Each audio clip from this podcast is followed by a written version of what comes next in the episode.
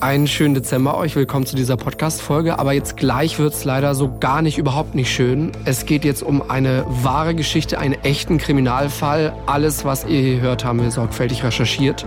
Das heißt, die Wahrscheinlichkeit ist hoch, dass alles genau so passiert ist. Um die Beteiligten zu schützen, haben wir ihre Namen geändert. Fünf Minuten vor dem Tod. Der Das Ding Kriminalpodcast mit Luisa und Jost. Folge 77. Totschlag an Heiligabend. Heiligabend 2013, da klingelt es bei den Rentnern Ernst und Erika an der Tür. Und vor dieser Tür steht ein Mann mit einer Flasche Wein. Kurz danach sind zwei Menschen tot.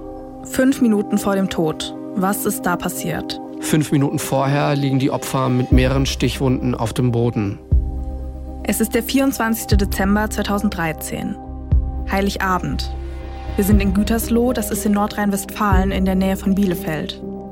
An diesem Abend versucht Tanja zwischen 21.30 Uhr und 22 Uhr ihre 74-jährige Mutter anzurufen. Wir haben die Mutter Erika genannt. Erika geht aber nicht ran. Am nächsten Morgen versucht Tanja es dann nochmal. Ihre Mutter geht aber immer noch nicht ans Telefon. So langsam macht Tanja sich Sorgen. Sie ruft deswegen eine Nachbarin von ihrer Mutter an. Die sagt ihr, dass im Haus von ihrer Mutter alle Lichter an seien. Die Nachbarin klingelt dann bei Tanjas Mutter, es macht aber niemand auf.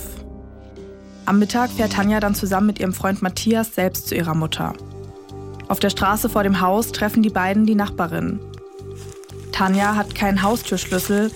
Sie, Matthias und die Nachbarin gehen deswegen jetzt in den Garten und schauen durch ein Fenster ins Haus. Das Fenster zeigt in das Wohn- und Esszimmer des Hauses, hier sehen sie zwei Menschen auf dem Boden liegen.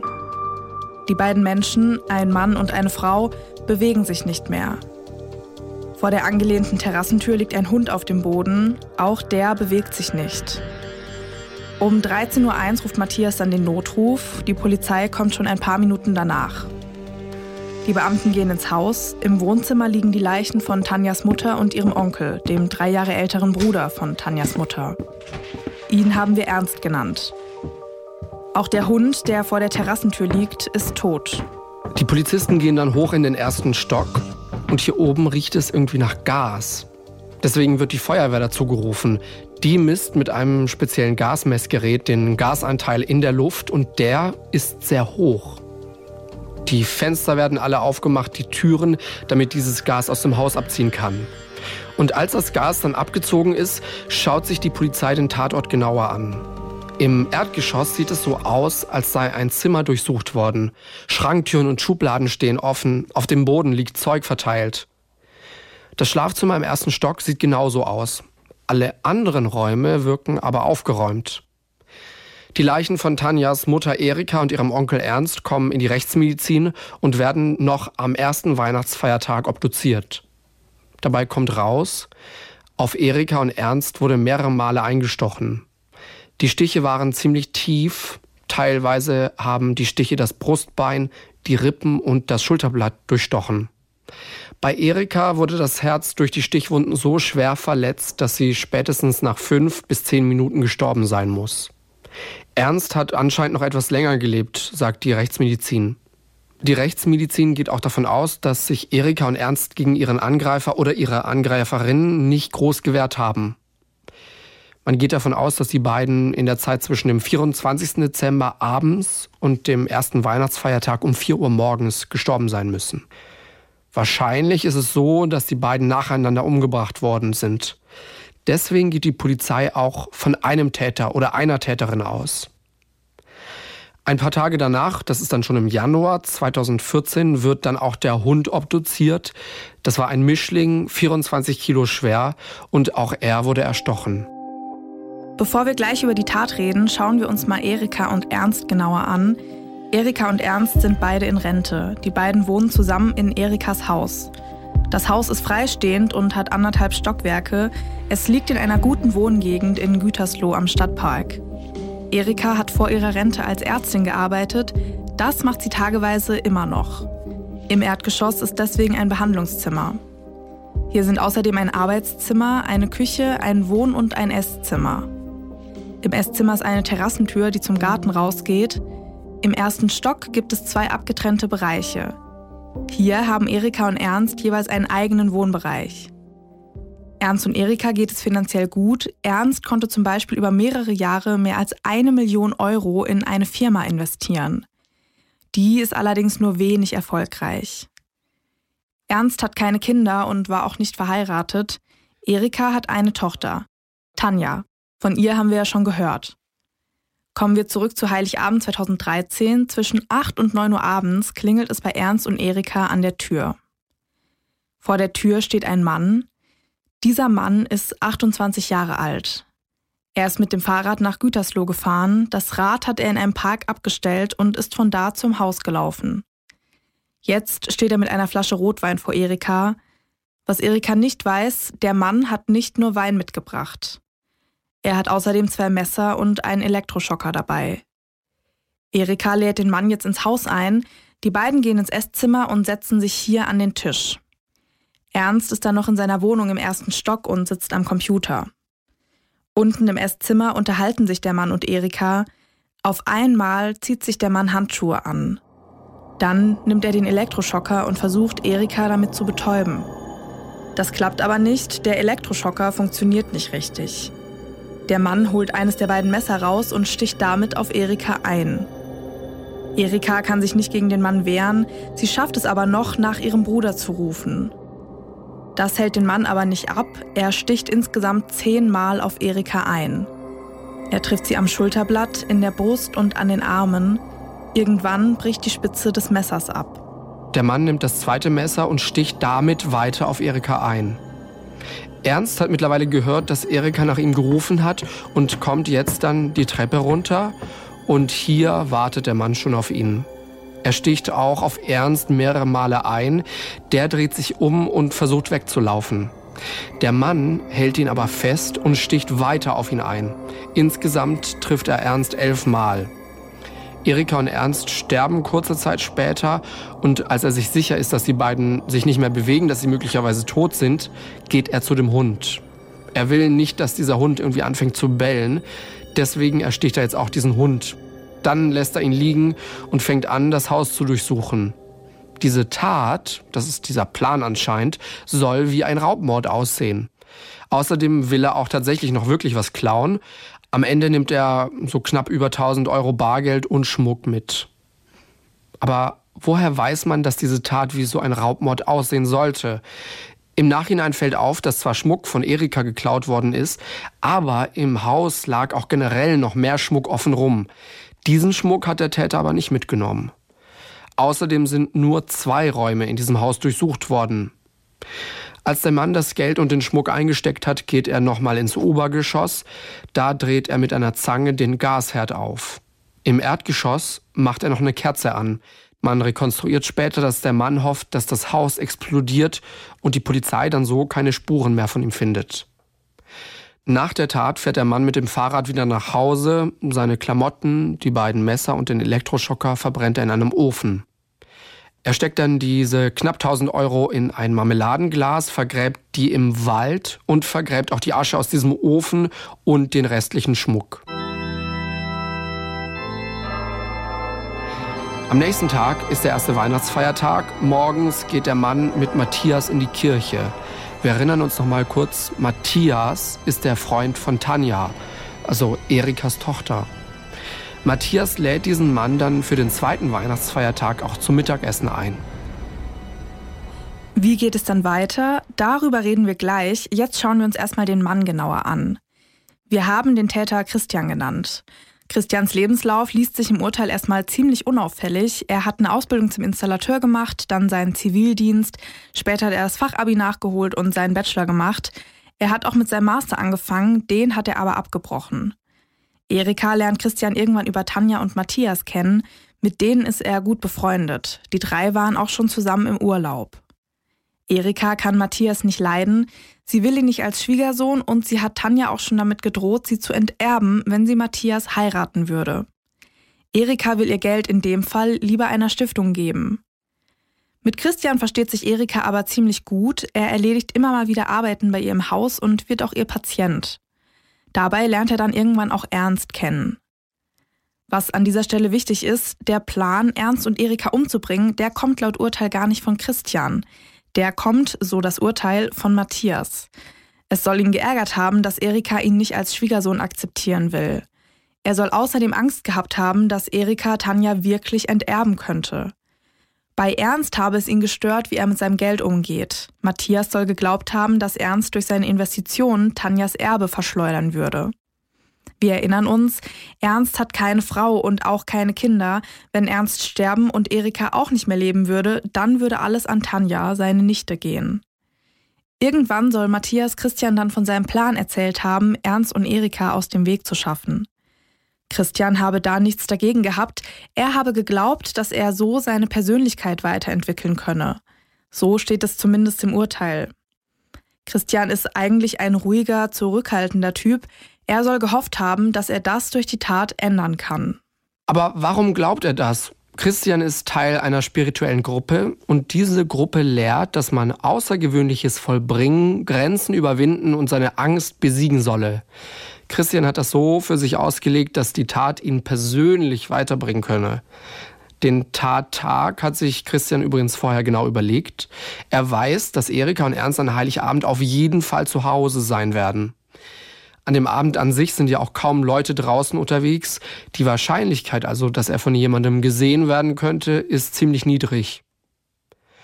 Wenn wir uns nochmal an die Obduktion erinnern, da konnte man ja nicht genau rausfinden, wann Ernst und Erika gestorben sind, also keinen exakten Zeitpunkt. Und durch die Ermittlungen der Polizei lässt sich dieser Zeitraum dann aber doch noch ein Stück eingrenzen. Erika wurde zum Beispiel am Nachmittag so gegen 4 Uhr noch beim Spazieren mit dem Hund gesehen. Und am Computer von Ernst, da hat man um 19.55 Uhr, also fünf Minuten vor 8 Uhr, die letzte Aktion festgestellt, also die letzte Computeraktion, die von einem Menschen gemacht worden sein muss. Die Polizei glaubt deswegen, dass Ernst kurz danach die Rufe von seiner Schwester gehört haben muss. Am Tag nach der Tat geht Christian dann erstmal mit Matthias in die Kirche, das haben wir schon gehört. Und den restlichen Tag von diesem ersten Weihnachtsfeiertag ist er dann bei seiner Familie. Zwei Tage nach der Tat, also zweiter Weihnachtsfeiertag, geht Christian dann zum Mittagessen zu Tanja und Matthias. Dort bei diesem Mittagessen erzählen Tanja und Matthias dann, was passiert ist. Dass er was mit der Tat zu tun hat oder generell an Heiligabend bei Erika und Ernst war, das erzählt Christian nicht. Die Polizei ist natürlich mitten in den Ermittlungen. In der Patientenkartei von Erika finden sie im Januar dann auch den Namen von Christian. Am 10. Januar wird Christian dann als Zeuge vernommen und am 19. Januar gibt er freiwillig Speichel und Fingerabdrücke ab. Zur Polizei sagt er an diesem Tag, von mir werden Sie da bestimmt viele Haare finden. Die Polizei findet auch tatsächlich einige Spuren am Tatort, unter anderem die Flasche Rotwein, die Christian an Heiligabend mitgebracht hat. Die Polizei veröffentlicht sogar ein Bild von dieser Weinflasche. An dieser Flasche findet man dann auch DNA-Spuren von Christian. Außerdem an dem Wasserglas, das Erika Christian an Heiligabend hingestellt hat und unter einem von Erikas Fingernägeln. Im Haus und an den Opfern findet man an verschiedenen Stellen noch mehr DNA-Spuren, bei diesen Spuren kann man nicht ausschließen, dass sie auch von Christian sind. Am 10. Februar wird Christian deswegen vorläufig festgenommen und seine Wohnung wird durchsucht. Einer der Polizisten, der bei der Festnahme dabei war, sagt später vor Gericht, dass Christian ruhig und kontrolliert auf ihn gewirkt habe. Bei seiner Vernehmung sagt Christian, dass er schon einen Tag vorher im Internet nach einem Anwalt gesucht und auch einen gefunden habe. Er weiß die Nummer des Anwalts sogar auswendig. Einen Tag später kommt Christian dann in Untersuchungshaft. Hier hat er engeren Kontakt zu einem Mithäftling. Der arbeitet als Hausarbeiter im Gefängnis und kann deswegen auch in die Zellen von anderen Häftlingen gehen. Als Hausarbeiter verteilt man zum Beispiel die Post und putzt die Duschen. Dafür kriegt man dann ein bisschen Geld. Zwischen dem 25. Februar und dem 1. April wohnen die beiden dann in nebeneinander liegenden Räumen. In dieser Zeit vertraut sich Christian dem Mann an, er erzählt ihm, warum er in Untersuchungshaft sitzt. Er erzählt ihm auch, wo er die 1100 Euro vergraben hat und zeichnet die Stelle im Wald sogar auf. Die Zeichnung gibt er dem Mann. Irgendwann wendet sich Christians Mithäftling dann an die Polizei. Die Polizei kommt dann in der nächsten Zeit immer wieder bei dem Mann in der Zelle vorbei, um mit ihm über Christian zu reden. Und am 1. April wird der Mann deswegen sogar in den Hochsicherheitstrakt verlegt, zu seinem eigenen Schutz. Von da hat er dann keinen direkten Kontakt mehr zu Christian. Am 8. April verrät er der Polizei dann die Infos rund um das versteckte Geld und die Polizei fängt noch am selben Tag an, nach diesem Geld zu suchen. Dafür nehmen sie diesen Häftling auch mit, der die Infos da rausgegeben hat. Sie finden aber nichts. Zwei Tage später suchen sie nochmal, aber dieses Mal finden sie das Marmeladenglas mit den Geldscheinen. Das wird dann natürlich genau untersucht und bei dieser genauen Untersuchung findet man dann auch Christians DNA an diesem Geld. Christian streitet die Tat von Anfang an ab. Er gibt aber zu, dass er an Heiligabend bei Erika und Ernst zu Hause war. Er sagt, dass er zwischen 13 und 14.30 Uhr so 15 bis 30 Minuten bei den beiden zu Hause gewesen sei, um eine Flasche Wein vorbeizubringen. Diese Flasche Wein habe er morgens noch in einem Bioladen gekauft. Mit dem Wein habe er sich bei Erika bedanken wollen. Die habe ihm immer gutes Geld gegeben für diese Arbeiten am Haus. Außerdem habe er gehofft, dass Erika ihn als Installateur an ihre übrigen Patienten weiterempfehlen würde. Erika habe ihn umarmt, dann sei er mit ihr ins Haus gegangen. Im Esszimmer hätten sie sich dann an einen Tisch gesetzt und sich unterhalten. Erika habe ihm ein Glas Wasser hingestellt und von diesem Wasserglas habe er auch getrunken. Er sei dann nach Hause gefahren, habe am Laptop gearbeitet, abends habe er gekocht und Filme geschaut. Seine Familie habe er an diesem Tag also an Heiligabend nicht besucht. Am nächsten Morgen sei er zusammen mit Matthias in die Kirche gegangen und von der Tat selbst habe er eben erst am zweiten Weihnachtsfeiertag erfahren. Und es war ja so, an diesem Tag war er ja bei Tanja und Matthias zum Mittagessen, das haben wir schon gehört. Bei diesem Mittagessen habe er aber nicht erzählt, dass er bei Erika an Heiligabend gewesen sei, dass er die besucht habe, weil er Angst gehabt habe, dass Tanja und Matthias die Tat begangen haben könnten und ihm dann eben die Sache in die Schuhe schieben könnten. Er selbst habe kein Alibi. Deswegen habe er auch bei seiner ersten Vernehmung als Zeuge im Januar erstmal nichts gesagt. Die Polizei fragt ihn auch, warum er sich nicht gemeldet habe, als er das Bild der Weinflasche in den Medien gesehen habe. Da antwortet Christian darauf, dass er keinen Zusammenhang zwischen der Tat und der Weinflasche gesehen habe. Anfang Januar habe er seiner Familie dann aber gesagt, dass er an Heiligabend bei Erika war. Er habe seiner Schwester danach auch versprochen, zur Polizei zu gehen. Das habe er dann aber doch nicht gemacht. Christian streitet auch ab, dass er vor seinem Mithäftling Tat zugegeben haben soll. Er sei mit ihm nur die Fakten durchgegangen, um den wirklichen Täter zu finden. Er sagt außerdem, dass das Geld aus dem Marmeladenglas sein eigenes sei. Das habe er schon vor einer Weile vergraben als Notreserve. Seinem Mithäftling habe er nur von dem Geld erzählt, damit der ihm bei seiner Flucht aus dem Gefängnis helfen würde. Flucht?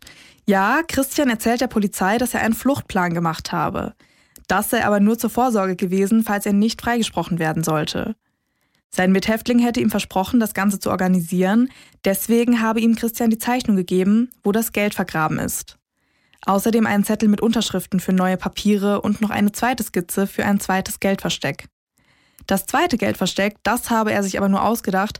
Der Mithäftling habe mehr als die 1100 Euro aus dem Marmeladenglas gewollt. Deswegen habe er ihm erzählt, dass er an diesem zweiten Ort nochmal 8000 Euro vergraben habe. Das alles glaubt man Christian aber nicht. Am 29. April 2014 wird Anklage gegen ihn erhoben. Die Anklage lautet auf zweifachen Mord, versuchten Mordes und der versuchten Herbeiführung einer Sprengstoffexplosion. Warum versuchter Mord? Christian hat ja versucht, das Haus zum Explodieren zu bringen. Die Staatsanwaltschaft sagt, dass, wenn er das wirklich geschafft hätte, auch Menschen in der Umgebung hätten sterben können.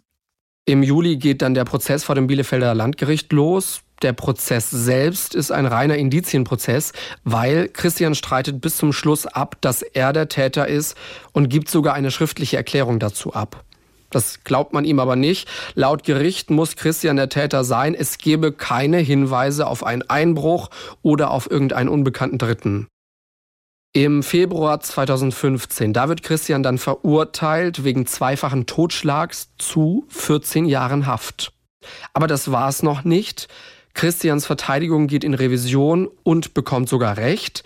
Der Bundesgerichtshof kippt dieses Urteil, weil in dem ersten Verfahren bleibt anscheinend vieles unklar. Am Ende ist es nämlich so, dass man nichts zu Christians Motiv sagen kann oder dazu, wie die Tat wirklich dezidiert passiert ist. Auch die Tatwaffe hat man noch nicht gefunden. Die BGH-Richter sagen, die Beweiswürdigung des Landgerichts sei lückenhaft. Es hat zum Beispiel Zeuginnen und Zeugen gegeben, die ausgesagt hätten, dass die Terrassentür nicht abgeschlossen war, als man die Leichen gefunden hat. Das Gericht hat trotzdem angenommen, dass kein Fremder im Haus gewesen sein könne und der BGH sagt auch noch, dass entlastende Umstände nicht genug gewürdigt worden wären. Christian und Erika hätten sich immer gut verstanden und ein Gutachter hat Christian außerdem als wenig aggressiv beschrieben. Und Christian ist nicht vorbestraft. Zu diesem Zeitpunkt ist auch noch nicht klar, was und ob eigentlich Tanja und Matthias mit dieser Tat zu tun haben. Im ersten Prozess wollten die beiden nämlich nicht aussagen. Am 11. Dezember beginnt dann am Bielefelder Landgericht der zweite Prozess, dieses Mal vor einer anderen Strafkammer. Vor Gericht geht es um die Aussagen von Christians Mithäftling. Der sagt ja, dass Christian ihm die Tat detailliert geschildert habe. Christian habe ihm gegenüber auch zugegeben, die Tat alleine begangen zu haben. Das Gericht glaubt dem Mann, also diesem Mithäftling, denn er weiß Sachen, die er nicht aus den Akten wissen oder sich einfach ausgedacht haben kann. Er muss diese Sachen von Christian gehört haben. Der Mithäftling sagt dazu, dass Christian schnell Vertrauen zu ihm gefasst hätte. Sie hätten viel Zeit zusammen verbracht und irgendwann habe Christian ihm dann von der Tat erzählt. Er habe sich Sorgen gemacht, wie er erklären könne, dass seine DNA unter dem Fingernagel von Erika gefunden wurde. Außerdem hätte er eine Zange am Tatort vergessen, mit der hätte er den Gasherd aufgedreht. Und dieser Mithäftling sagt auch, dass eigentlich Matthias hinter der Tat stecken würde. Christian hätte ihm erzählt, dass Matthias Ernst und Erika aus dem Weg haben wollte, um an das Erbe zu kommen. Christian selbst sei es nur um die Tat an sich gegangen, den spirituellen Hintergrund dazu habe der Mithäftling aber nicht genau verstanden. Er sagt weiter, dass Christian nicht behauptet hätte, dass Matthias ihn manipuliert habe, er habe nur gesagt, dass Matthias sein bester Freund sei und sie die Tat zusammen geplant hätten. Tanja habe aber nichts davon gewusst. Im Februar 2016 wird Christian dann wegen zweifachen Totschlags verurteilt, 13 Jahre Haft, also ein Jahr weniger als nach dem ersten Urteil. Die Staatsanwaltschaft, die hatte auf Mord plädiert, die Verteidigung wollte einen Freispruch. Der Vorsitzende Richter, der sagt bei der Urteilsverkündung, dass es für das Gericht keine Zweifel gebe, dass Christian wirklich der Täter sei. Christians Verteidigung, die gehen dann nochmal in Revision. Die wird dann aber vom BGH, also vom Bundesgerichtshof in Karlsruhe, verworfen. Aber was ist jetzt eigentlich mit Matthias und was ist mit Tanja? Also, wenn man nach diesem zweiten Urteil geht, dann glaubt das Gericht ja, dass Matthias was mit der Tat zu tun hat. Da steht nämlich im Urteil, auf Initiative des Matthias J. fasste der Angeklagte den Plan, das Geschwisterpaar umzubringen. Tatsächlich wurde auch gegen Matthias und auch gegen Tanja ermittelt. Die Ermittlungen gegen Tanja, die wurden aber noch vor dem zweiten Prozess eingestellt. Gegen Matthias wurde dann noch weiter ermittelt. Die Richter glauben, dass Christian die Tat für Matthias begangen hat. Aber die Polizei konnte Matthias das aber nicht nachweisen. Und nach knapp drei Jahren wurde das Verfahren dann eingestellt. Die Begründung, schönstes Juristendeutsch, mangelnder hinreichender Tatverdacht. Jetzt ging es ja in dieser Folge ziemlich oft auch um dieses Thema Untersuchungshaft, JVA. Und deswegen wollen wir genau jetzt mal checken, wie eigentlich der Alltag in so einer JVA in der Untersuchungshaft wirklich aussieht. Dafür reden wir mit Carsten. Der heißt eigentlich anders, möchte aber anonym bleiben. Carsten arbeitet in der JVA in Stammheim in der Untersuchungshaft. Hello. Ja, grüßt euch. Hallo. Jetzt war das ja in unserem Fall so, dass der Häftling sich dann dafür entschieden hatte, mit der Polizei zusammenzuarbeiten. Wie kann ich mir sowas vorstellen? Ist es bei euch auch schon mal vorgekommen, dass jemand gesagt hat, hey, ich habe hier jetzt Hintergrundinfos über einen anderen Häftling und sich dann einfach an euch gewendet hat?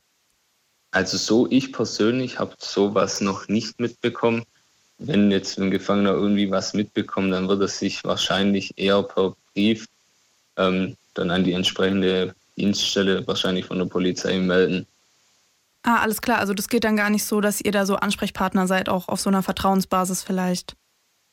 Also mir persönlich und ist es jetzt so nicht vorgekommen. wenn jetzt ein Gefangener ja den anderen Gefangenen irgendwie verpetzt, dann ist er gleich bei allen anderen Gefangenen unten durch. Genau, also in unserem Fall war es dann auch so, dass der dann in den Hochsicherheitstrakt verlegt wurde tatsächlich. Ähm, habt ihr sowas auch? Also wenn jetzt sowas vorkommen würde, kann man dann sagen, oder auch wenn ein Streit war oder so, hey, ähm, wir verlegen den jetzt, damit der eben nicht mehr so im engen Kontakt mit den anderen ist? Ja, das kommt bei uns auch ähm, des Öfteren mal vor, dass wenn genau solche Sachen passieren, dass die verlegt werden in ein anderes Hafthaus, um genau in solche Streitigkeiten aus dem Weg zu gehen, dass der dann einfach abgesichert ist von den anderen. Es kann natürlich auch sein, wenn es jetzt irgendwie irgendwelche Clanstrukturen innerhalb gibt und der eine ist aus dem, äh, aus dem feindlichen Clan, dann wird es bei uns auch ähm, untersucht und quasi, dass er dann verlegt wird, dass er da keiner Gefahr ausgesetzt ist.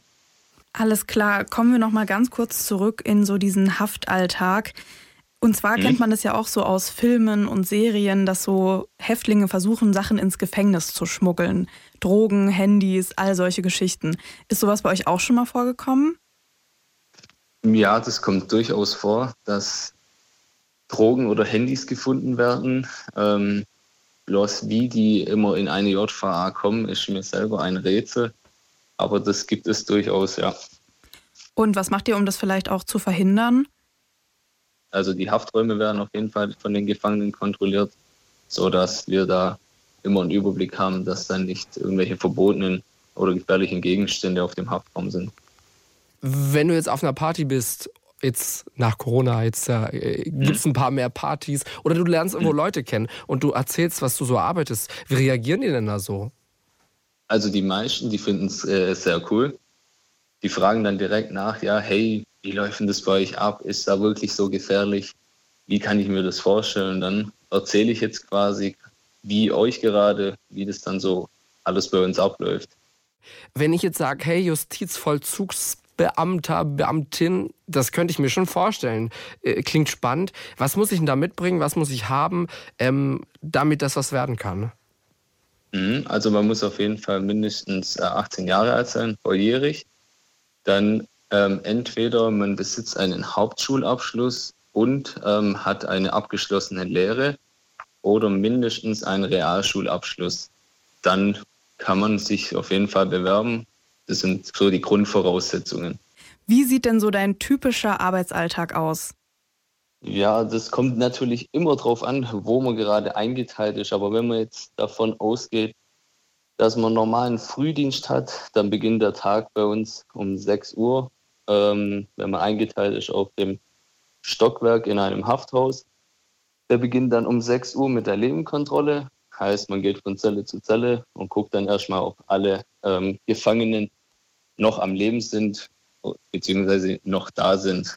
Dann äh, geht das Ganze eigentlich weiter, je nach Stockwerk ist es bei uns unterschiedlich. Die Gefangenen äh, rücken dann meistens zur Arbeit ab, wenn sie äh, arbeiten gehen bei uns ähm, in der JVA. Und dann nimmt das alles so erstmal seinen Lauf. Du hast es gerade schon erwähnt und es ist ja auch total logisch. Du hast super viel Kontakt zu Häftlingen. Wie gefährlich mhm. ist das denn? Und hast du vielleicht auch schon brenzlige Situationen oder sowas in die Richtung erlebt? Ja, also gefährlich, klar. Das, man weiß ja nie, wenn jetzt ein Gefangener schlecht drauf ist, irgendwas mitgemacht hat. So an sich, man muss auf jeden Fall mit Respekt da an die ganze Sache herangehen. Aber brenzliche Situationen, klar, wenn irgendwie ein Gefangener in einem psychischen Ausnahmezustand ist, das, da gab es schon ein paar Situationen, dass die dann gefährlich werden können. Aber da wir immer genug Personal vor Ort sind, ist es eigentlich relativ sicher bei uns. Aus welchen Gründen sind denn bei euch Leute in der Untersuchungshaft? Also was, was haben die gemacht, dass sie dann bei euch gelandet sind in der U-Haft? Ähm, da ist es von bis, also wirklich von dem kleinsten Diebstahl bis hin zum Mörder. Bei uns kann es sein, dass halt wirklich jede Straftat vorhanden ist und die erstmal dann bei uns in Untersuchungshaft sitzen, also wirklich breit gefächert. Und wie muss ich mir das vorstellen? Also du als jemand, der da auch arbeitet, mit denen zu tun hat, ähm, weißt du das auch oder kommt das mal so beiläufig raus, wenn die das erzählen? Oder wie, wie muss man sich das vorstellen?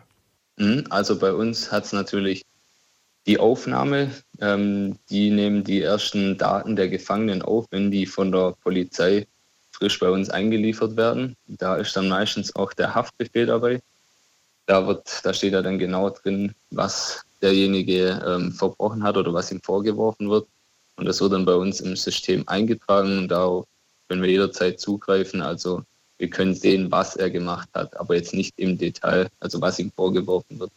Sehr cool. Vielen Dank, Carsten, für den Einblick in deinen Arbeitsalltag. Danke dir. Ja, gerne doch. Das war ein langer Fall, das war ein komplizierter Fall da gab es hier Verstrickungen, da war es, ach nee, doch nicht. Hm, es gibt auf jeden Fall noch ein bisschen Redebedarf hier von unserer Seite, von Luisa und mir. Deswegen willkommen in unserer Nachbesprechung. Die gibt es eigentlich in fast jeder äh, Podcast-Folge hier nochmal. Wir erzählen einfach nochmal so ein bisschen von unseren privaten Gedanken, von den Gefühlen, die wir so vielleicht zwischen den Zeilen hatten. Ein Gedanke, den ich relativ schnell hatte bei dieser Recherche für diesen Fall war, das Ganze macht es irgendwie schon, nur, schon noch schlimmer, dass es an Heiligabend war, so rund um Weihnachten, oder? Wie geht's dir? Weil man denkt so, Mensch, das ist irgendwie so, so precious, das sind so besondere Tage. Und natürlich, so eine furchtbare Tat ist immer furchtbar. Aber die Tatsache, dass es an Heiligabend passiert ist. Ich weiß total, was du meinst. Ich fand es in dem Fall aber irgendwie also alles, was danach passiert ist, fand ich einfach nur komisch. Also ich finde irgendwie kein besseres Wort, weil er hat sie ja dann einen Heiligabend umgebracht. Am nächsten Morgen setzt er sich da ganz entspannt in die Kirche, ja dann quasi mit diesem Schwiegersohn in Spee, mit dem Matthias. Mhm. Wir wissen jetzt nicht, wie entspannt das war, aber so kann man sich vorstellen. Ja, so, also ne? ich, ich stelle mir da halt wirklich so einen entspannten morgendlichen Kirchbesuch zwischen den beiden vor. Und dann hat er, also der Matthias hat ja dann den Christian auch noch eingeladen für den nächsten Tag zum Mittagessen. Die Einladung hat er ja auch angenommen. Und dann auch die Tatsache, einen Tag vorher findest du die Leichen von deiner Mutter und deinem Onkel und trotzdem sagst du dieses Mittagessen nicht ab. Also der kam ja dann trotzdem und hat ja dann da auch von denen erfahren, okay, folgendes ist passiert. Und dieses Mittagessen, das stelle ich mir halt auch so absurd vor. Also ich wäre nicht in der Lage, dann noch irgendwie ein Mittagessen abzuhalten. Und die saßen dann da irgendwie und haben das ihm halt erzählt und er tat quasi so, als wüsste er von nichts. Also ja, komisch, wie gesagt. Also mir fällt da nichts zu ein. Ich finde das irgendwie total makaber auch irgendwo. Ähm, ja, und klar, wie du sagst, dass es an Heiligabend ist oder war, ähm, das macht das Ganze halt auch einfach nochmal schlimmer, weil man verbindet das ja eben wirklich mit Gemütlichkeit, Familie, schönen Dingen und einfach nicht mit sowas. Ah ja, und dann noch diese Tatsache, dass er sich da diesem Mithäftling anvertraut hat. Das ist so ein, so ein Phänomen, das kann man ja immer mal wieder beobachten, so, ne?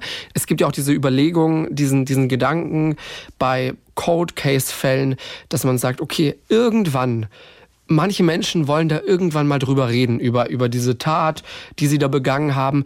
Und vielleicht erzählen sie das irgendwann in 10, 20 Jahren irgendjemandem, weil, weil sie mal da mit jemandem drüber sprechen müssen. Oder sie verplappern sich und mhm. so kommt das raus. Und diesen Gedanken, den hatte ich da auch, dass er da einfach mit jemandem reden wollte drüber. Weißt du, dass das irgendwie so ein, so ein Gefühl in sich drin war, oh, ich muss da mal mit jemandem drüber sprechen. Hier, Mithäftling, dem kann ich mich vielleicht anvertrauen. Ja, ich meine, der Täter in dem Fall, das war ja auch so ein Stück weit besonders, würde ich jetzt mal sagen, weil der hat ja eigentlich keinen Grund gehabt, die beiden umzubringen. Und es stand ja dann auch so im Urteil, dass er das ja wirklich eben aus dieser Spiritualität rausgemacht hat. Und das ist ja irgendwie auch nochmal was, was man jetzt irgendwie nicht so oft hat, dass diese Tat ihn jetzt auf die nächste Ebene bringen würde, ihn irgendwie seine Persönlichkeit erweitern würde. Also das mhm. fand ich auch total. Das macht's noch mal, ja, das macht's noch mal so ein bisschen, so ein bisschen verstörender. Ja, was man sich da auch zusammenspinnen kann. Der hat sich das ja wirklich einfach nur zusammengesponnen und war da halt irgendwie sehr. Er hatte halt eben total an dieses spirituelle irgendwas, was ihm da gelehrt wurde, geglaubt. Das ist ja schon total krass und deswegen glaube ich halt auch, dass der sich da nicht wirklich was dabei gedacht hat, sich diesem Mithäftling da anzuvertrauen. Für mhm. den war das halt irgendwie nochmal so ein bisschen Revue passieren lassen. Vielleicht, keine Ahnung, hat er mit ihm ja auch, weil er hat ihm gegenüber ja auch diese Spiritualität angesprochen. Der Mithäftling hat das ja nur nicht so ganz verstanden, was er damit meint. Mhm. Und vielleicht wollte er ja da auch mit ihm so ein bisschen nochmal erörtern, ähm, ob ihm das jetzt wirklich was gebracht hat oder nicht. Aber ja, generell, also wir hatten ja schon mal einen Fall, wo dann auch ähm, eine Mitgefangene letztendlich ausgesagt hat vor Gericht, weil das sollte einem ja auch immer klar sein, die Leute, die sitzen da ja auch nicht, ähm, weil sie so nett sind und die wittern da dann wahrscheinlich auch halt irgendwie Ihre die Chance, Chance ja. auf so einen Deal. Weil wenn du dann halt zur Gefängnisleitung oder zu wem auch immer, zur Polizei dann halt gehen kannst und sagen kannst, hey, ich habe hier mega die Insider-Informationen über diesen Fall, aber dafür will ich einen Deal für meinen Fall. Natürlich ja machst du das. Nein, ja, natürlich. Natürlich, ja, ja. Ähm, und dann noch die Tatsache, und ich denke mal, das wird auch vielen übel aufgestoßen sein, ähm, dass der Hund auch mit umgebracht wurde. Ja, das ist ja eh so ein Phänomen, was wir schon mitbekommen haben. Für viele ist es tatsächlich noch mal schlimmer, wenn sie mitbekommen, ein Tier stirbt. Also und das denken wir uns ja nicht aus. Das haben uns Leute tatsächlich schon geschrieben. Also wir hatten ja zum Beispiel auch, das ist schon länger her, wir hatten einen Fall, da ging es um ein Pferd und das wurde auch nicht, ähm, es wurde nicht getötet in dem Fall, es wurde verletzt. Und da haben uns auch ganz viele geschrieben, dass sie die Folge nicht mal anhören konnten, weil sie das so schlimm finden, wenn Tiere leiden und dass sie darauf gar nicht klarkommen. Auf der anderen Seite hören sie ja dann unsere anderen Folgen, wo Menschen leiden. Also das scheint schon irgendwie so ein Ding zu sein für manche, dass sie da irgendwie nochmal, weiß ich nicht, irgendwie differenzieren, dass es bei Tieren dann irgendwie doch schlimmer ist für einige. Mhm. Ich habe jetzt vor ein paar Tagen passend dazu ein Posting gesehen von ZDF Info, die übrigens generell viele sehr informative, deswegen fehlt auch der Name ZDF Info, die generell viele informative Postings haben. So, und bei diesem Posting ging es eben darum, warum essen wir eigentlich manche Tiere und warum nicht. Stimmt, und, das habe ich auch gesehen. Und, und, und darum geht es gar nicht mal um, um Vegetarier, Veganer und so weiter, sondern wirklich nur um den reinen Fleischkonsum. Und ich zitiere hier mal, Rinder- und Schweinehaltung hat sich in Mitteleuropa immer gelohnt. Für vergleichsweise geringe Kosten gibt es einen großen Fleischertrag. Andere Tiere werden ähm, in Mitteleuropa und Europa generell vermenschlicht. Dabei hilft das Kindchenschema. Die schreiben hier Körpermerkmale wie großer Kopf, große Augen, hat ein Hund, kleine Nase, in dem Fall vielleicht große feuchte Nase. Ähm, also dieses Kindchenschema, welches zum Beispiel die Gesichter von Hunden aufweisen, Hühner aber nicht. Deswegen vielleicht die Theorie, haben wir weniger ein Problem damit, ein Huhn zu essen ähm, im Vergleich zu einem Hund. Okay, dazu möchte ich aber kurz anmerken, so eine Kuh. Ja, So eine Kuh hat auch einen großen Kopf und große Augen. Das stimmt, das Und stimmt. ich finde, eine Kuh hat auch ein sehr süßes Gesicht. Also wenn man so, so eine Kuh anguckt, die haben immer so süße, treue Augen und so lange Wimpern. Ja. Also ich finde, eine Kuh ist schon süß. Ich finde auch ja. Schweine süß. Also kleine Schweinchen, die sind auch süß. Aber da passt dieses Schema nicht. Aber so eine Kuh, die hat generell eigentlich auch einen großen Kuh Kopf und große Augen. Lämmer, sehr süß. Ja, Lämmer auch super süß. Und die haben ja auch eine kleine Nase und einen großen Kopf. Lämmer kann ich tatsächlich auch nicht essen. Das geht gar nicht. Das geht wirklich nicht. Also sonst, ja, okay, ich esse generell nicht viel Fleisch. Jetzt hat mein Freund neulich hier so, so B12-Vitamine mitgebracht, weil er meinte, ja, wir essen hier kein Fleisch mehr. Jetzt habe ich das mal mitgebracht. Ich so, wer hat, das, wer hat das eigentlich wann beschlossen, dass wir kein Fleisch mehr essen? Das war mir jetzt auch neu. Also finde ich ja schön so, wenn ihr so euren Fleischkonsum ein bisschen reduziert. Aber mit dem B12, äh, da würde ich mir erstmal das Blut testen lassen, ob ihr das überhaupt braucht. Ja, also das- ich würde da jetzt nicht mhm. einfach irgendwas anfangen zu nehmen. Das klang auch so ein bisschen so. Also no hate, aber ähm, ich dachte mir auch so, äh, erstmal Moment. Aber süße Tiere, süße Tiere auf jeden Fall. Ja. Und so ein Hausschwein, hätte ich jetzt Uh, viel oh, ich Platz. hätte so gern ein Hätte ich ein Hausschwein. großes Haus und ganz viel Platz, ganz viel Garten. So eins, zwei Hausschweine. Oh ja, ich hätte gerne Fänd ich schon cool. So ein kleines, süßes Schweinchen. Ja, aber die bleiben ja lang, nicht lange Ja, ich so. weiß. Also die können. Ich habe ich hab ein Buch über Hausschweine tatsächlich. Ähm, und da drin steht, dass die teilweise auch bis zu 60 Kilo wiegen können. Also je Das nachdem, ist was für eine Rasse du halt hast. so schwer wie du. tatsächlich. Ja. Muss ich kurz überlegen, ja, das ist dann tatsächlich schon ein großes Schwein. Aber es kommt auch immer sehr auf die Rasse an und generell. Also ich finde alle Schweine süß. Männer sind ja auch Schweine, wissen viele nicht. Okay. Okay, das führt jetzt wieder in eine ganz andere Richtung. Hey, ich zitiere hier nur die sagen, Ärzte. Guter Ah. Ärzte-Song. Guter Ärzte-Song. Der wird heute nicht mehr aus eurem Kopf rausgehen. Ich würde sagen, bevor wir jetzt hier schon wieder in alle möglichen Richtungen abschweifen, wir haben es ja letztes Mal groß angekündigt, kommt jetzt hier der Weihnachts- und Adventstalk. Moment mal kurz. Ich mache dafür jetzt hier mal das Licht ein bisschen. Ich dimme das Licht hier mal, damit ich hier richtig gut in Stimmung komme. Und wir machen noch ein bisschen Musik an. Ja, das ist jetzt schade. Ich hätte jetzt gerne auch irgendwie meine Lebkuchen mitgebracht. Die habe ich jetzt nicht dabei. Aber wir bilden uns jetzt einfach ein. Wenn ihr uns hier jetzt zuhört, dann könnt ihr euch ja noch eben einen Tee machen und Lebkuchen holen, Plätzchen holen, euch einkuscheln. Das wird jetzt wahrscheinlich eine längere Chose. Du, dann heißt das, die, die von das Ding, die krümeln immer hier aufs Mischpult mit ihrer blöden Spekulatius. Ja, sorry, also bei, also bei so einer Drei-Stunden-Aufnahme, da kriegt man schon mal Hunger, du. Naja. Ähm, bist du ready? Das Ja. ist die wichtige Frage. Also ich bin jetzt erstmal bereit zu erfahren, wie es dazu kam, dass Joost im Alter von 25 Jahren das erste Mal Harry Potter geguckt hat. Oh ja. Da möchte ich bitte ein Statement. Genau, also Vorgeschichte für alle, die es nicht wissen. Ich kenne keine Filme, ich kenne keine Serien, weil, weiß ich nicht, ich bin da einfach immer sehr spät dran. Und in der letzten Folge hatte ich den Spoiler rausgehauen, dass ich jetzt mit Harry Potter angefangen habe. Es hat nur mehr als 20 Jahre gedauert.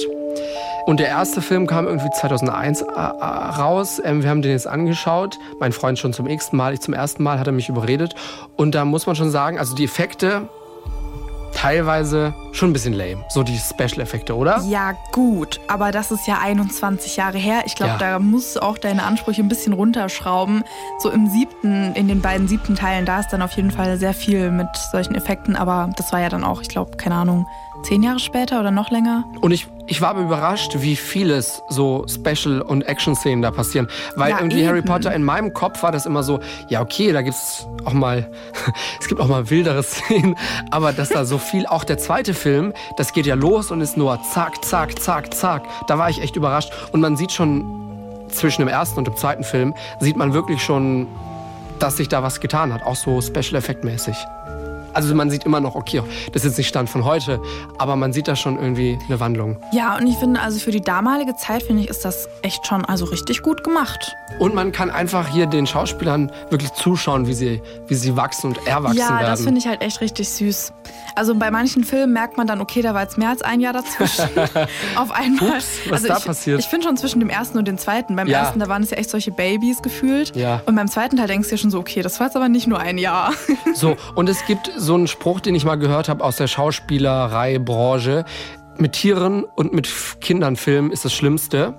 Ja, total. Die wachsen ja dann und dann. Ich habe auch, also habe ich ja auch schon mal erzählt, ich höre ja gerne ähm, Harry Potter Podcasts und generell alles, was mit Harry Potter zu tun hat. Wir waren ja auch in, in London in dieser Wizarding World. Mhm. Und da wurde halt auch gesagt, wie schwierig das war, weil so Kinderschauspieler, die haben ja noch mal ganz andere Arbeitszeiten als Erwachsenen-Schauspieler. Du kannst ja nicht acht Stunden am mhm. Stück mit denen drehen. Und auch bei Nachtdrehs, da gab es ja noch mal strengere Regeln und dann mussten die auch jeden Tag ihre Hausaufgaben machen und ja, deswegen hat sich da halt echt auch alles ein bisschen gezogen. Dann haben die das ja eigentlich auch alle ähm, relativ neu gemacht. Also ich glaube, der, der, der den, der Tom Felton, der wo den Draco Malfoy spielt, der hatte schon ein bisschen Schauspielerfahrung, aber die anderen. Welcher ist das? Du weißt Namen, ganz schwierig. Ah, der mit den ha nach der ganz blonde Slytherin, ja, genau ah. der. Ähm, genau, die anderen hatten ja noch nicht so viel Erfahrung, deswegen hat das alles ein bisschen gedauert hier und da. Und auch mit den Eulen war es nicht immer so einfach zu filmen. Oh, die sind toll. Wenn wir jetzt schon bei Tieren waren in dieser Folge, die Eulen, die finde ich ja ganz toll.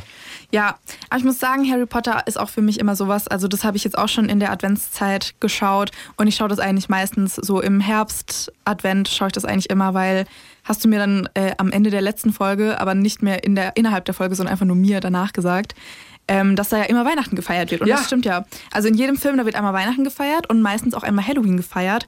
Und das ist halt einfach so schön, einfach so diesen, diesen Saal da zu sehen mit den ganzen Weihnachtsbäumen und den Lichtern und mhm. Schnee und oh, Hogwarts ist dann einfach so gemütlich. Ich glaube, alle Potterheads können das sehr gut verstehen gerade. Alle was? Potterheads. Heißen das sind die, die Fans? Harry Potter Fans. Okay. Ja, also ich bin ja ganz neu in dieser Welt und so dieses so ganzes Zaubereizeug und Science Fiction und Weißt du, das ist eigentlich überhaupt nicht meins. Mhm. Aber ich habe mich überzeugen lassen. Ich bin jetzt auch drin. Es fühlt sich noch ein bisschen fremd an. Aber hey, äh, es ist, ich, ich freue mich weiterzuschauen, ja, muss ich wirklich aber sagen. Hast du schon einen Haustest gemacht, in welchem Haus du bist? Nee, aber ich habe meinem Freund dann erzählt, dass, ähm, oh Gott, es hört sich jetzt so nach, an, an nach Lisa, äh, war drei Monate in Australien. ähm, nee, aber ich, ich war ja drei Jahre in England. Und da war ich in einer großen Gesamtschule mit 1200 Schülern. So, und da hatten wir auch Häuser. Stimmt, Vier ja, Stück. das ist in England so, ja. Das und ist richtig ich, cool. Ich, ich habe dann meinem, meinem Bruder geschrieben, in welchem Haus waren wir nochmal. Ich glaube, also es war halt die vier Elemente, ne? Wasser, Feuer, ah, cool. Luft und Wasser, Feuer, Luft und was gibt's noch? Erde. Erde. Oh Gott, das ist peinlich. Gott! Ich war gerade auch so ein bisschen. Ähm ich glaube, und wir waren, glaube ich, Wasser oder Earth. Ich weiß es gar nicht mehr. Wasser ist ein gutes Haus, ja. Aber das, das hat nicht so eine große, das hat eigentlich keine große Rolle gespielt.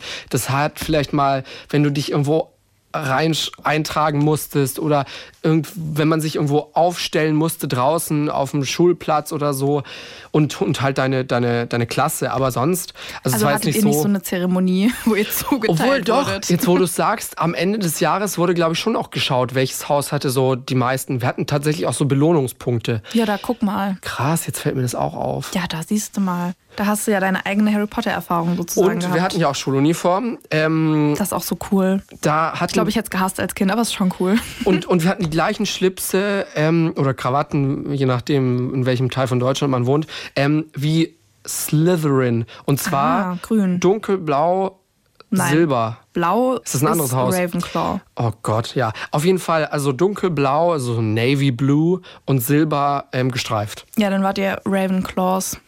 Aber die gesamte Schule, ja? Also die gesamte Schule hatte eine Uniform. Nicht. Sehr da cool. jedes Haus was anderes.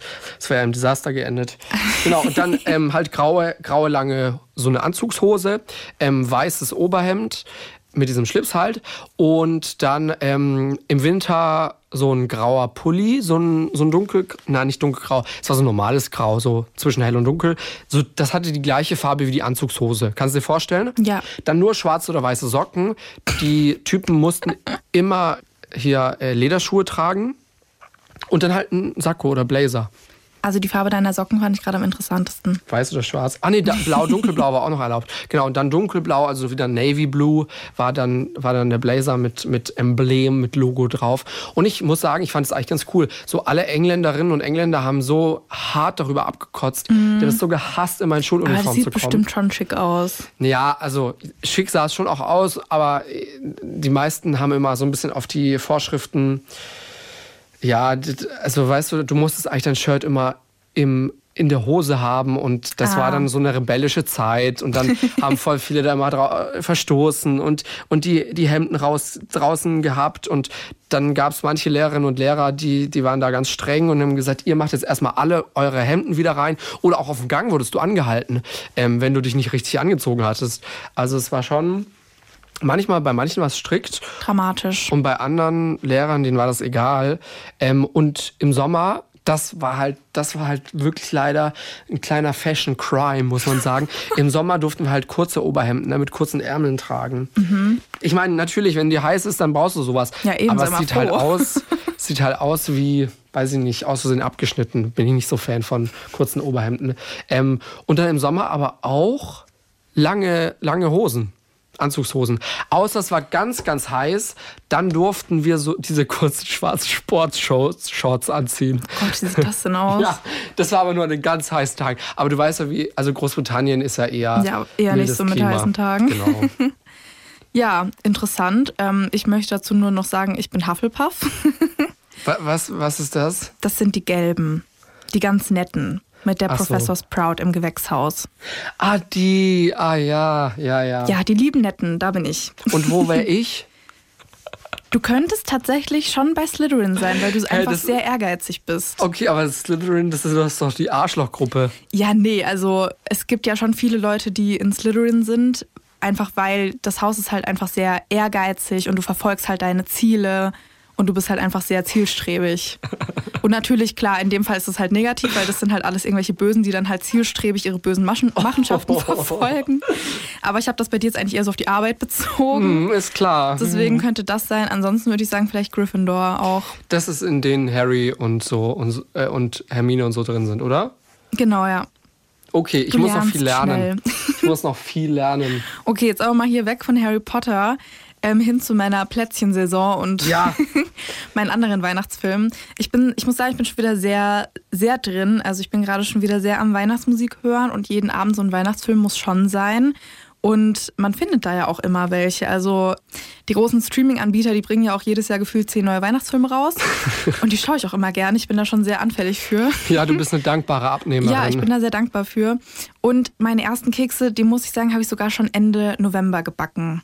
Ah, ja, ja. Aber come on, also ich meine, der erste Advent war ja schon auch im Eben, der November. war ja auch Ende November und zum ersten Advent, da brauche ich ja auch meine Kekse. Also ohne geht ja nicht.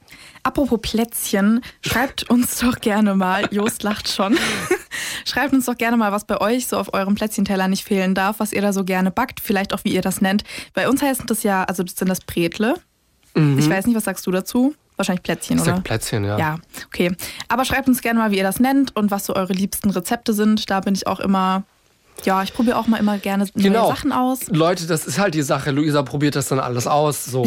Also das ist das Problem. Boah, Ähm, Weihnachten ist, also Weihnachten könnte für mich gefühlt das ganze Jahr sein. So diese äh, vier Wochen, die reichen für mich eigentlich gar nicht, um diese ganzen Sachen zu probieren, zu backen, zu essen. Was ich auch richtig gemein finde, ich liebe ja Lebkuchen über alles. Und Echt? gefühlt, ja, ich liebe Lebkuchen. Und gefühlt wissen das die Firmen. Und im, wirklich, im Advent gibt es immer von allen Süßigkeiten, die es gibt, so eine Special-Sorte Lebkuchengeschmack. Und ich Aha. könnte das alles kaufen. Und da muss ich mich immer richtig zurückhalten und denke mir so, nein, du brauchst jetzt nicht die fünfte Tafel Schokolade, die nach Lebkuchen schmeckt. Zum Schluss jetzt noch, ähm, lass uns ganz kurz hier den, den, den Weihnachtsgebäck-Check machen. Vorab schon mal, Lebkuchen finde ich ganz furchtbar. Ich verstehe das nicht. Es ist irgendwie trocken und es schmeckt nach Furz. Also, oh, was? Dann hast du die falschen Lebkuchen probiert. Ähm, lass uns kurz durchgehen. Spekulatius ja, finde ich gut, aber brauche ich jetzt nicht. Also die kaufe ich mir eigentlich nie aktiv. finde ich geil, vor allem Ich mit Schokolade überzogen. Ja, aber ich Probier finde das es eher schön, wenn irgendwas danach schmeckt. Das ist auch wieder sowas. Es gibt eine Schokoladenmarke, von der gibt es Schokolade, die, da ist dann Spekulatius drin und außenrum ist Schokolade. So in der Tafel, verstehst du? Das findest du geil? ja, das finde ich wiederum Okay. geil. Ja. Aber Spekulatius, also die ganz normalen, die kannst du so richtig geil auch in so einen, in so einen Adventstee dippen. Ja, das stimmt, aber da dippe ich dann lieber meine eigenen Plätzchen rein. genau, Thema Plätzchen. Was, was sind für dich Plätzchen? Also was, was kommt da so rein? naja, es gibt ja verschiedene Keksorten. Okay, ach so, also, also so Vanillekipferl, das ist für dich auch ein Plätzchen. Ja. Ach ja, okay, krass. Okay, ah, dann gehen wir mal hier das Einzelne durch. Was Vanillekipferl. sind denn für dich Plätzchen? Plätzchen? Nur diese ähm, Ausstecher. Ja, ja, genau, das sind Plätzchen für mich. Ach so, ja, ja gut, okay, die anderen haben theoretisch eigene Namen. Genau. So, ja, okay. Ähm, keine Ahnung, was backen wir immer? Wir machen Vanillekipferl, wir machen Das ist geil. Linzerbretle, Mhm. also quasi so Linzertortenteig mit Marmelade in der Mitte, sehr geil, probiert's aus. Ähm, Buttergebackene, also diese Ausstecherchen. Mhm. Ähm, Hildabretle, also diese ähm, Keks, also Buttergebackenes Ja. unten, Marmelade in der Mitte und nochmal Keks außenrum. Aber in der Mitte sieht man die Marmelade. Ich glaube, die heißen auch Husarenkrapfen oder Engelsaugen oder so. Also in anderen Was du alles weißt. Städten. Ja, ich bin da sehr into it. Äh, Spritzgebackene, das ist halt auch so ein Teig und also ein Keks und der wird dann halt in Schokolade gedippt und dann hat man so halb Schokolade, halb Keks. Ähm, Schwarz-Weiß-Gebäck ist, glaube ich, ein bisschen selbsterklärend. Du schließt dann hier gleich ab, ja, ich gehe schon mal, weil ich glaube, du wirst heute nicht mehr fertig. Nee, irgendwie, ich, ich weiß, mir fehlen auch noch. Ah ja, Kokosmakronen Was ist und mit Christstollen? Christstollen backen wir nicht selber. Was ist mit so Früchtebrot? Oh nee, das mache ich gar Das nicht. gar nicht. Ich liebe ja Bananenbrot unterm Jahr, aber Früchtebrot, oh, nee, mm -mm. Danke für dieses schöne Jahr 2022. Danke an alle, die an uns denken und uns Nachrichten schreiben. Ähm, we love you very dearly. Ja. Ja. danke an jeden Einzelnen und jede Einzelne von euch, die uns dieses Jahr gehört hat, gefolgt ist, Nachrichten geschrieben hat. Wir freuen uns wirklich über alle und jeden Einzelnen von euch. Und dann hoffen wir natürlich, dass wir uns im neuen Jahr wiedersehen. Wir wünschen euch an der Stelle schon mal einen guten Rutsch, ein schönes Silvester, ein schönes Neujahr. Und dann gibt's Anfang Januar direkt auch schon wieder eine neue Folge von uns. In zwei Wochen sind wir zurück und eine gute Nachricht noch zum Schluss. Eine gute Nachricht noch, die macht mich happy. Ähm, ab jetzt werden die Tage wieder ganz langsam, Stück für Stück länger. Stimmt, heute ist der Stichtag. Also heute, an dem Tag, wo die Folge rauskommt, ist der Stichtag, dass die Tage wieder länger werden. Und ich muss schon sagen, in der Weihnachtszeit, ich fühle das schon, wenn es so früh dunkel ist und die schönen Lichter überall. Aber ja, also spätestens ab Februar kann ich dann auch den Winter hinter mir lassen und bin dann froh, wenn es wieder Richtung Sommer geht. Wir haben jetzt am Ende der Folge noch mal eine kleine Empfehlung für euch. Und zwar unsere Kollegen vom SWR2 True Crime Podcast sprechen wir über Mord. Die waren in Berlin und haben da drei Weihnachtsfolgen aufgenommen und zwar mit einem super besonderen Gesprächspartner. Da kommt man erstmal nicht so drauf, wenn man True Crime hört. Ja, Holger Schmidt und Thomas Fischer von SWR 2 sprechen wir über Mord, haben tatsächlich die ehemalige Bundeskanzlerin Angela Merkel getroffen und haben mit ihr gesprochen über Habgier, über Rache, über Eitelkeiten und über Mord in der Oper. Es geht um den Ring der Nibelungen von Richard Wagner. Wenn ihr jetzt neugierig geworden seid, dann hört doch gerne mal rein. Alle drei Folgen sind seit dem 18.12. in der ARD Audiothek. Bis in zwei Wochen. Schöne Weihnachten, guten Rutsch. Tschüss, feiert schön. Fünf Minuten vor dem Tod. Der Das Ding Kriminalpodcast. Gibt's in der ARD Audiothek, der Das Ding App und überall, wo es Podcasts gibt. Und wem das nicht reicht, noch mehr Content findet ihr auf Instagram unter Kriminalpodcast.